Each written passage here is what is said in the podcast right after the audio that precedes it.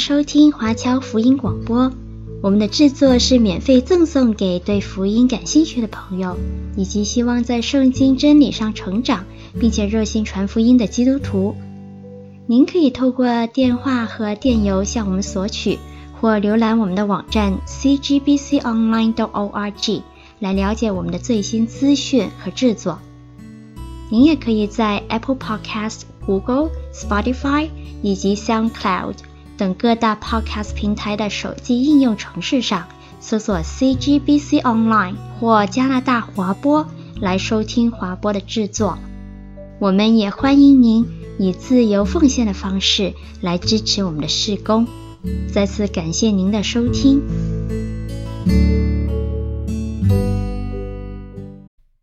各位亲爱的弟兄姐妹、各位朋友们，欢迎回到我们新约纵览的逐日学课程。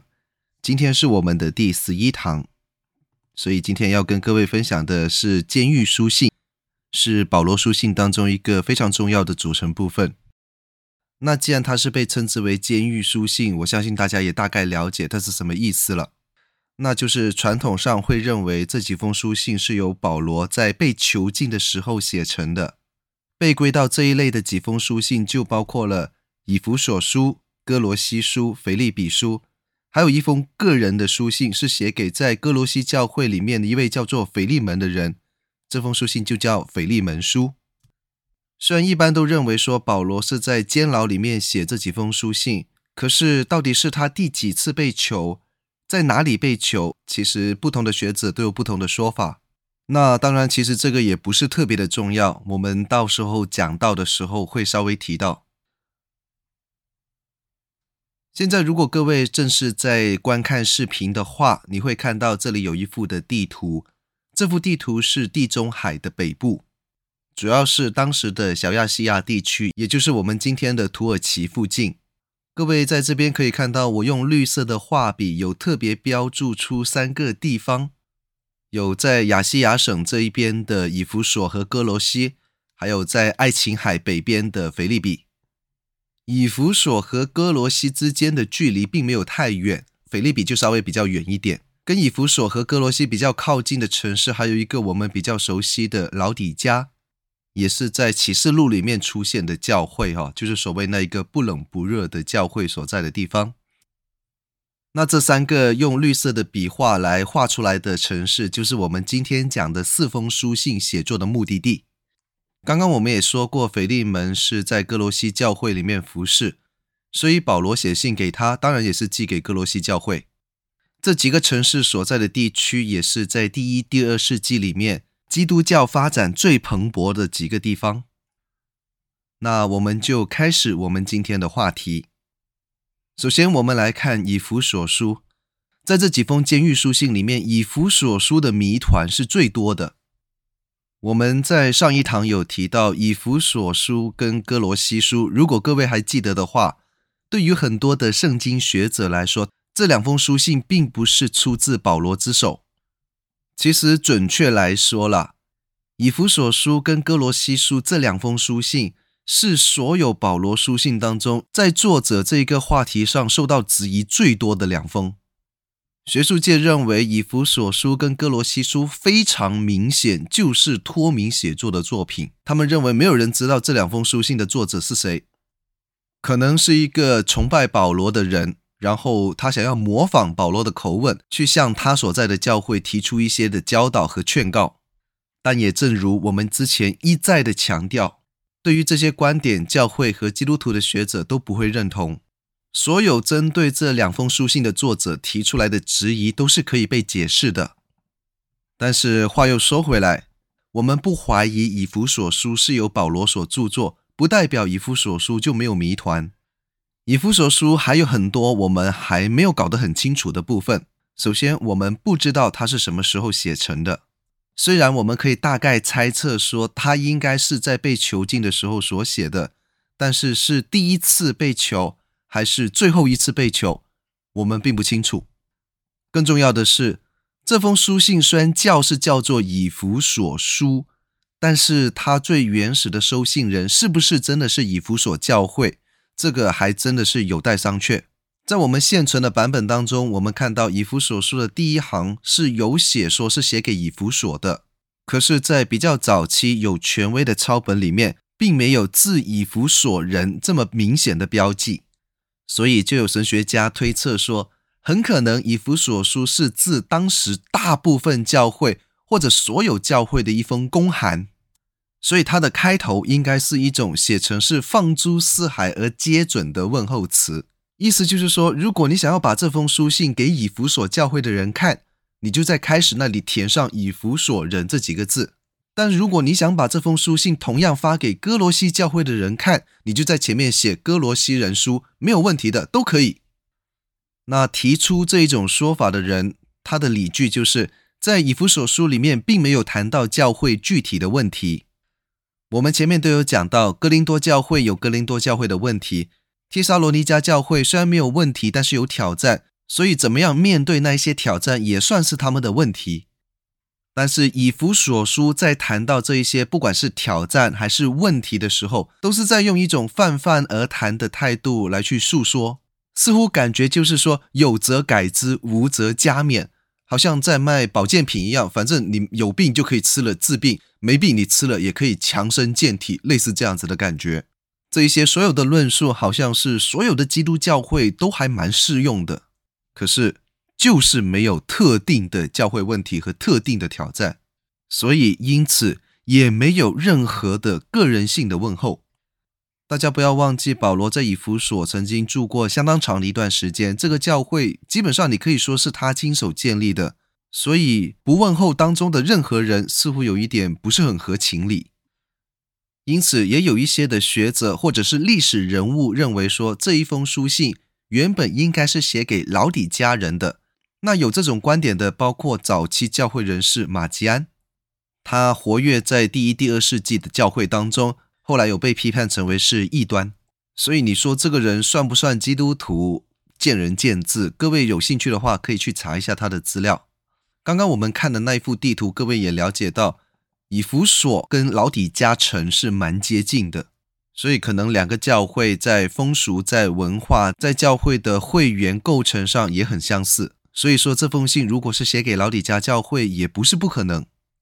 那这一些的猜测，不管是说写给老底嘉教会，还是写给别的教会，或者是写给所有教会的一封公函，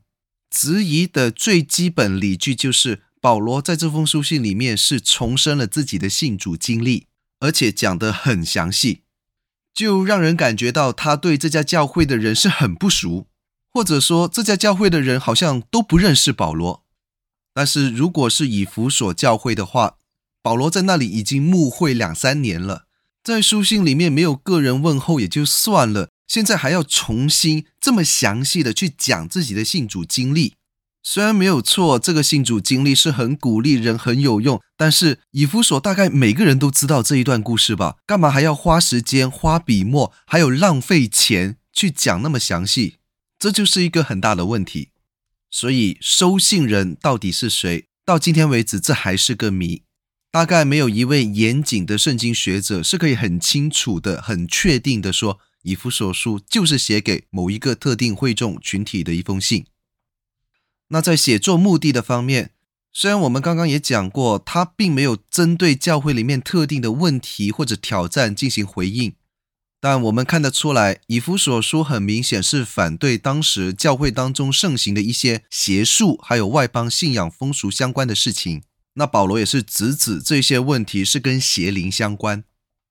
所以，可能保罗认为这个不是某一个教会或者某一个区域的教会会面对的问题，而是整个基督教群体、整个基督教信仰面对的一种挑战。所以，甚至我们可以猜测说，可能当时在教会当中，很广泛的都有这些跟外邦信仰风俗相关的事情发生。保罗觉得这种邪灵的作为一定要被根除，因此他再次在书信当中强调说，要用耶稣基督的福音作为生活的至高标准。以弗所书还有一个非常特别的地方，就是这卷书的作者很喜欢用那种超长的句式。这个我们之前也有讲过一点，在中文和合本的圣经里面，我们看到以弗所书第一章为例，它就是被分为了很多不同的章节跟句子。但是在希腊文的原文里面，《以弗所书》第一章只有三句话，其中第一章的三到十四节跟十五到二十三节就是两句超长的句子。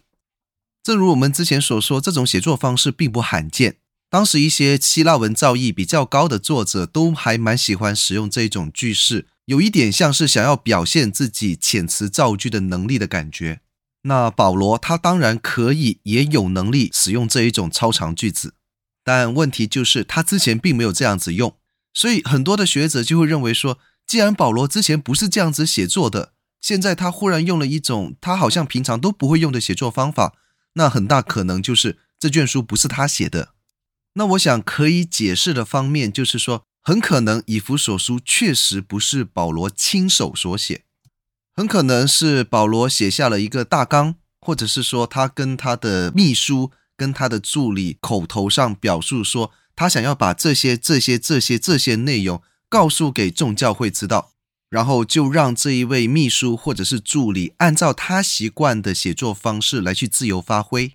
当他写完了之后，就可以给保罗过目，或者保罗如果看不见的话，就读给保罗听。保罗了解了书信的内容之后，他如果觉得说 OK，那助理就再把这封信寄给教会。这种可能性是很高的，因为当时保罗不光是正在坐牢，没有办法写很多东西，资源很缺乏，还有他的身体状况也没有很好，所以甚至很有可能所有保罗的监狱书信都是用这种方式写成的。所以这几封信跟之前的保罗书信有明显的差别，这也是蛮正常的。那当然，这一些都是教会跟基督徒学者提出来的说法，学术界还是会认为说以弗所书并不是保罗所写。可是当我们去回看整个教会的历史，我们可以看到很多的早期教父也像现代教会一样，把以弗所书归类为正典之一。那他们的理据应该也是认为以弗所书当中所描述的状况是正确的，也就是说，以弗所书真的是由保罗书写。可是各位应该也可以猜测得到，那学术界的说法就是说，他们虽然知道以弗所书不是保罗写的，是托名，但是因为它有教育意义，所以也把它归类为正典。那这些的争论真的是讲到天亮都讲不完，我们在这边提过也就算了，大家知道就好。以弗所书还有另外一个特点，就是它有非常精彩的教会论的论述。它不只重视基督徒个人的灵性修为，还用特别的一种家庭伦理的观念来去讲述神的家、神的教会里面的事项。所以我们要留意，我们现代的基督徒在读以弗所书的时候，常常会使用以弗所书里面一些关于家庭伦理的教导来去教一些家庭婚姻方面的事项。像我在神学院学辅导的时候，几乎每一个讲到婚姻、讲到家庭的课，都会用到以弗所书。这样子的做法本质上并没有错，但同时我们也必须要认知到，保罗在以弗所书里面，他是引用家庭关系来去比喻神与教会、基督与教会之间的关系。对于保罗来讲，这一些才更加重要。各位千万不要误会，以为我说家庭关系不重要，家庭关系很重要。但是以弗所书他在写的时候，保罗最原始的动机并不是想要讲家庭，并不是要教这一些会众家庭要怎么样和睦，这个还不是他最关注的。他更关注的是基督徒跟教会，还有教会跟基督之间的那一个更高层次的信仰关系。那基督徒的家庭伦理关系应该有跟神家伦理同样程度的高尚追求。这个也是以弗所书的一个重要的神学主题，因为教会是神的家，所以我们既然同是神家里面的家人，因此我们有同心建立神的家的义务，也就是共同建立教会的义务。这个也就是以弗所书当中提到的和好和合一的主题。甚至我们可以不夸张地说，以弗所书是除了耶稣基督直接教导以外，讲和好、讲合一讲的最多的一卷圣经书卷。然后，以弗所书也有提到教会有属灵的权柄。这个权柄并不是来自教会这个机构，并不是说我们这家教会有多少多少人，有多少多少有钱人，有多少知识分子，有多少名人。当然，如果神愿意用这样子的方式来祝福教会，祝福这些基督徒，很好，没有问题。但这一些都不是教会权柄的真实来源。教会的权柄是来自那一位上天入地为我们争取祝福、为我们得到救恩的耶稣基督。这个就引导到一个特别的教导，就是说，地上的信徒对天上的、对属灵的事物，应该要有一些特别的关注，不要光顾着自己可以赚多少钱，可以找什么工作，也不要光看着自己的教会可以拿到多少奉献，可以增加多少会众，在天上的事情更加的重要。跟这个相关的就是，信徒要随时用正确的福音教导来装备自己，随时准备好要投入属灵的征战，因为这个世界随时都想要用各种各样的方式把我们从上帝的面前扯走。然后保罗也再一次强调说，对于新约的信徒来讲，属灵的奥秘已经被揭开了。这个奥秘在以前是隐藏的，但在耶稣来到世上，然后受死复活之后。这些的奥秘就不再是奥秘，也就是说，我们能够与神和好，我们能够得着永生的关键就在于相信耶稣基督的受死跟复活，不单单是口头上或者是脑袋里面的相信，而是真的从心里面与主同死同复活，听神的话，也好好的遵照主的旨意而行。旧约的信徒虽然可能不一定那么清晰的看到耶稣基督的受死和复活。但是他们同样是透过信上帝的话，信上帝透过先知和律法颁布出来的这一些条条的诫命，从而透过顺服神而得救。那本质上，新旧约的信徒都是信神的话，新约的信徒信的是道成肉身的这一个神的话，这个永恒的 Logos 就是耶稣基督了。那我们在这边讲到最后一个以弗所书的神学主题，跟我们等一下要讲的哥罗西书有类似的地方。也就是说，当以弗所书写成的那一个年份，这一些的信徒已经不再像之前那么坚定的认为说，Parousia 就是耶稣再来的这个事件将会在自己有生之年发生。我们在讲帖撒罗尼迦前后书的时候，有提到，曾经信徒们是非常确认说，耶稣会在自己眼见的未来就可以再回来。但当时间历史继续往前进的时候，他们的心态可能有了一些改变，开始觉得说，大概耶稣不会在我看得见的未来里再来。所以，当他们再去回看在地上生活这件事的时候，心态上可能也有一些的改变。他们一方面可能就淡化了活着就能得荣耀这样子的信息，或者说减少这方面的教导。相应的，可能他会另一方面增加了复活之后我们会怎么样。还有，现在我们在地上应该要怎么样好好的活着？这一些的教导，这样子绝对不是他们放弃了对耶稣再来的盼望，而是更加脚踏实地的去思想怎么样在地上做一位好基督徒，成为好见证这一些的想法。以上这一些都是我们在读以弗所书的时候应当要留意的神学主题。然后我们接下来看哥罗西书。那哥罗西书跟以弗所书在很多的方面都很相似，所以很有可能这两卷书是写在同一个时期。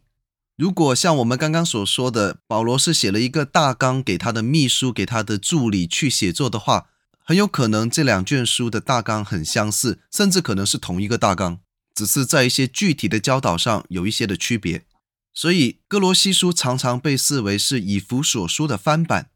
它同样也是作者身份受质疑最严重的书信之一。那跟以弗所书不一样的是，哥罗西书的写作对象还蛮清楚的，就是那个受到异教文化影响深远的哥罗西教会，连送信人都很清楚，就是推基古，因为在书信里面有写。这两卷书除了同样有对异教文化、对邪术的批判以外，他们两个也同样都有类似的家庭伦理教导。那也容我非常坦诚地告诉各位弟兄姐妹，这一些家庭伦理的教导跟耶稣基督所传的福音并没有非常直接和密切的关系。很多这些教导都是来自希腊化思想的影响，跟阿里斯多德跟柏拉图的思想有类似之处。另外一个哥罗西书里面的特点是，他有提到大量的高等基督论的论述，就是所谓的 High Christology。如果各位不是太清楚这个所谓的 High Christology 或者是 Low Christology 的区分，简单来讲就是 High Christology 就强调基督是神，讲基督的神性的部分；那 Low Christology 就是讲基督的人性的部分。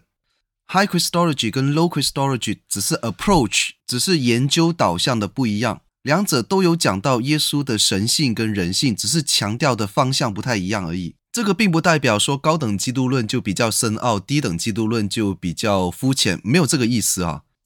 还有在哥罗西书里面，保罗也大量的采用了一些异教的词汇，包括智慧、包括奥秘这些的用词。但保罗在使用这些词汇的时候，他用基督信仰对这些词汇进行了重新的诠释，这其实是一个非常高明的做法。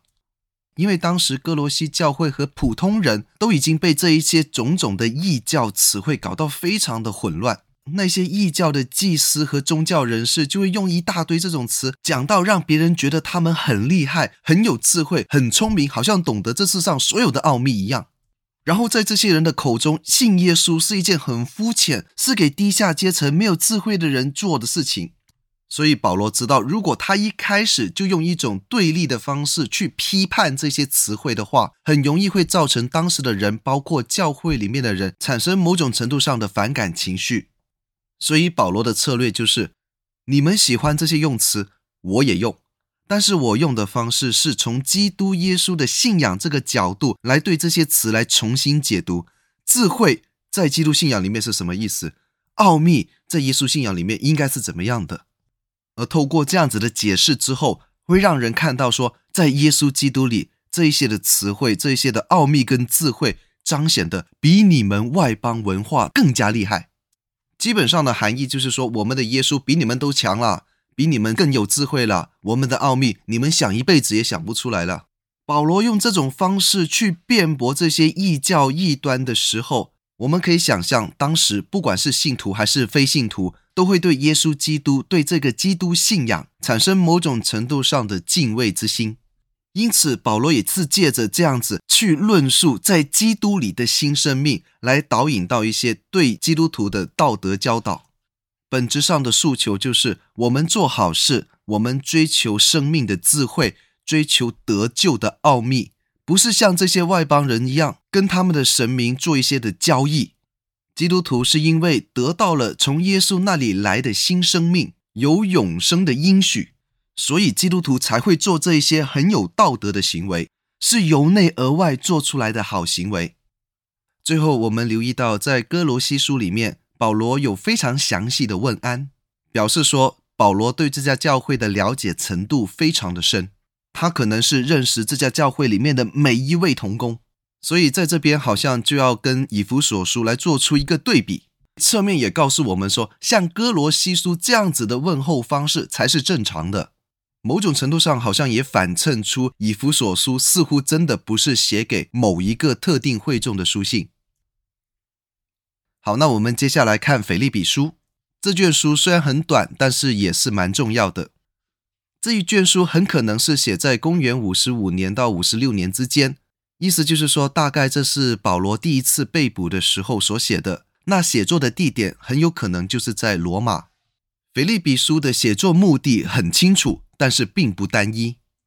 最直接的原因是，当时那一位从腓利比来的同工以巴弗提，他去到保罗身边的时候就病了，而且病得很严重，病得快要死掉。那腓利比教会的人知道这件事情之后，就很担心。啊，不管他们是怎么知道了，可能是保罗写信，或者是别人带信息，反正知道了之后就很担心以巴弗提。到了写信之前，以巴弗提康复了，那理所当然他就要回去腓利比。可能本来如果他不病的话，他早就回去了。那现在他既然要回去，就顺便请他把这封信也带回去。同时，因为以巴弗提是带信人，他健康的回到腓利比之后，自然也是安抚了腓利比教会对他的担心。另外一个原因是，当保罗被囚禁的时候，腓立比教会的信徒也很担心保罗，甚至很有可能以巴弗提就是因为这种担忧而来的，所以保罗就要写信来安慰这些为他担心的信徒们。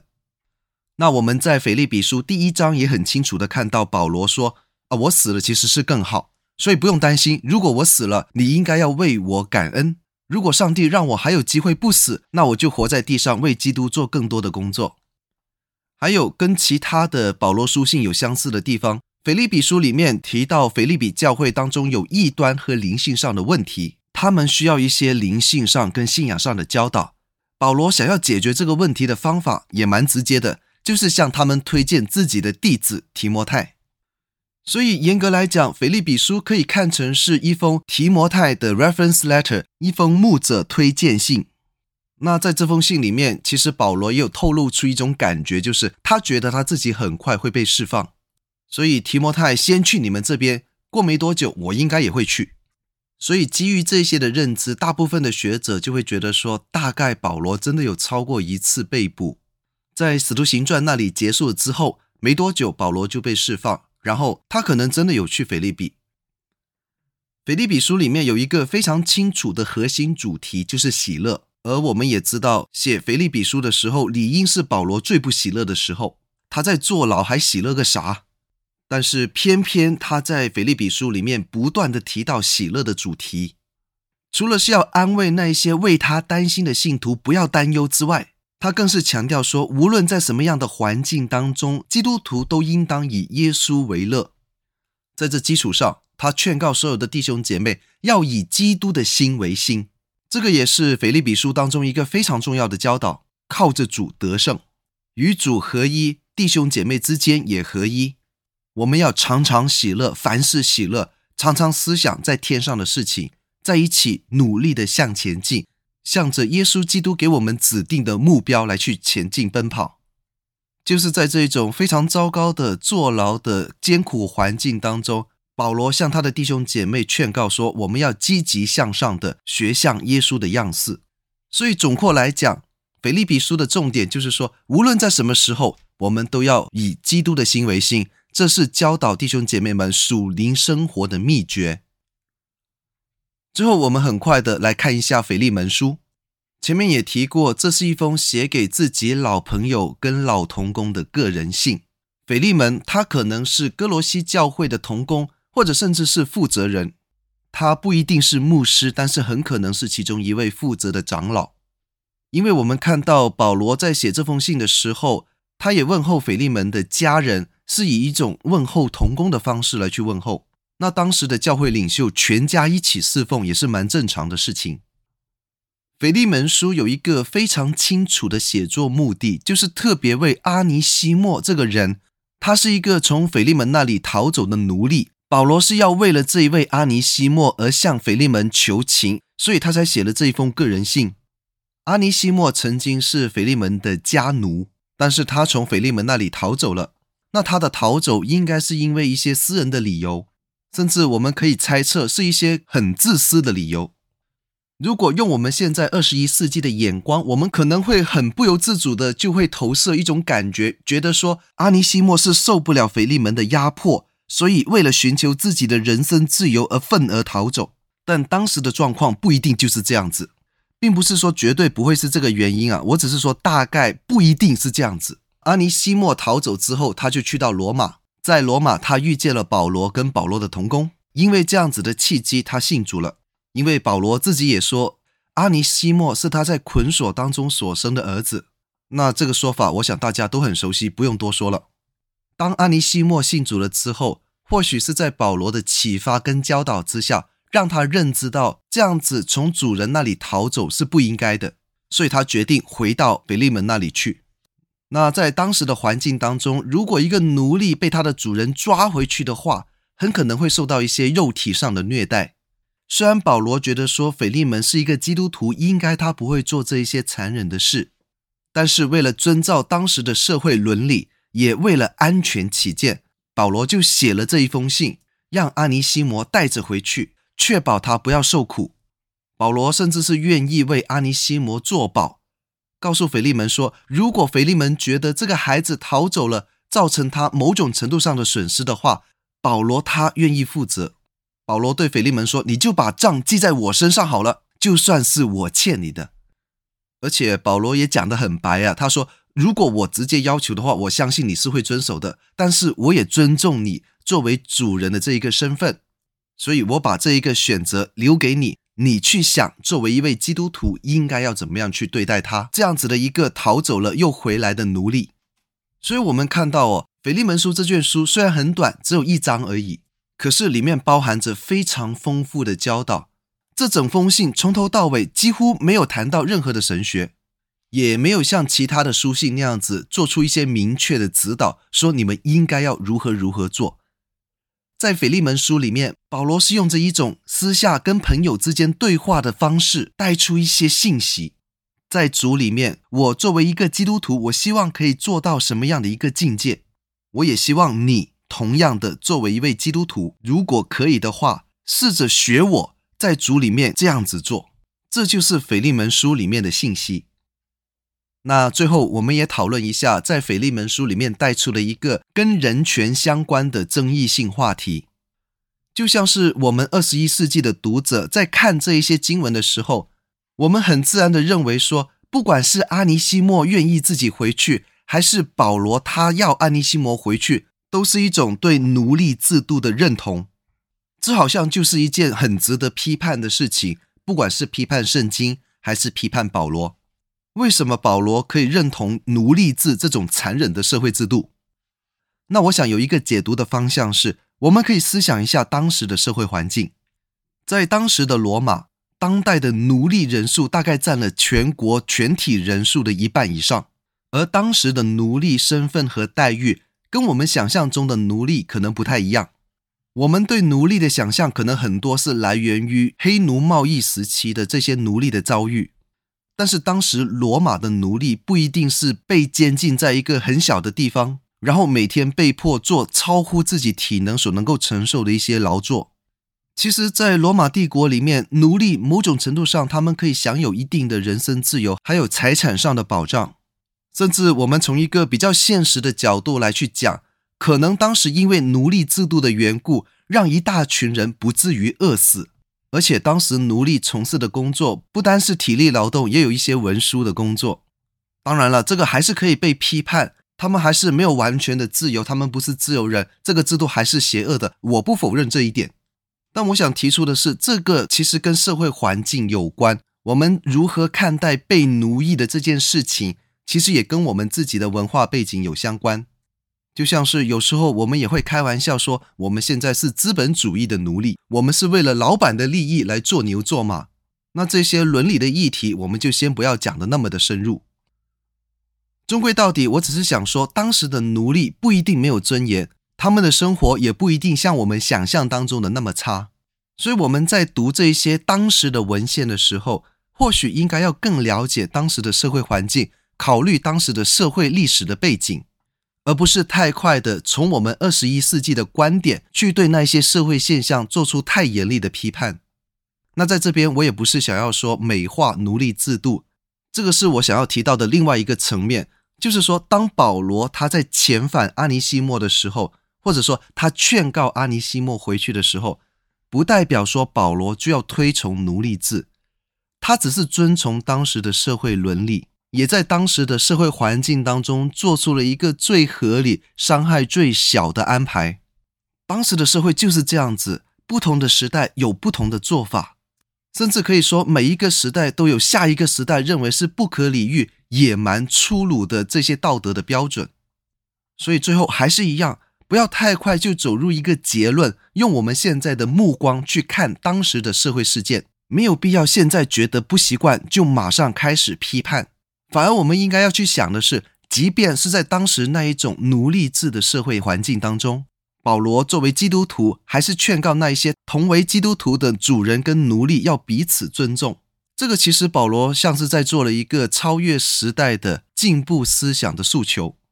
各位也知道，在当时第一世纪的时候，当基督教刚刚开始传播的时候，可能是比较多奴隶是先信主，他们比较早进入教会，然后在他们把福音带给自己的主人之后，当他们的主人也信主了，也进入教会的时候，这些奴隶可能已经成为了教会里面的领袖。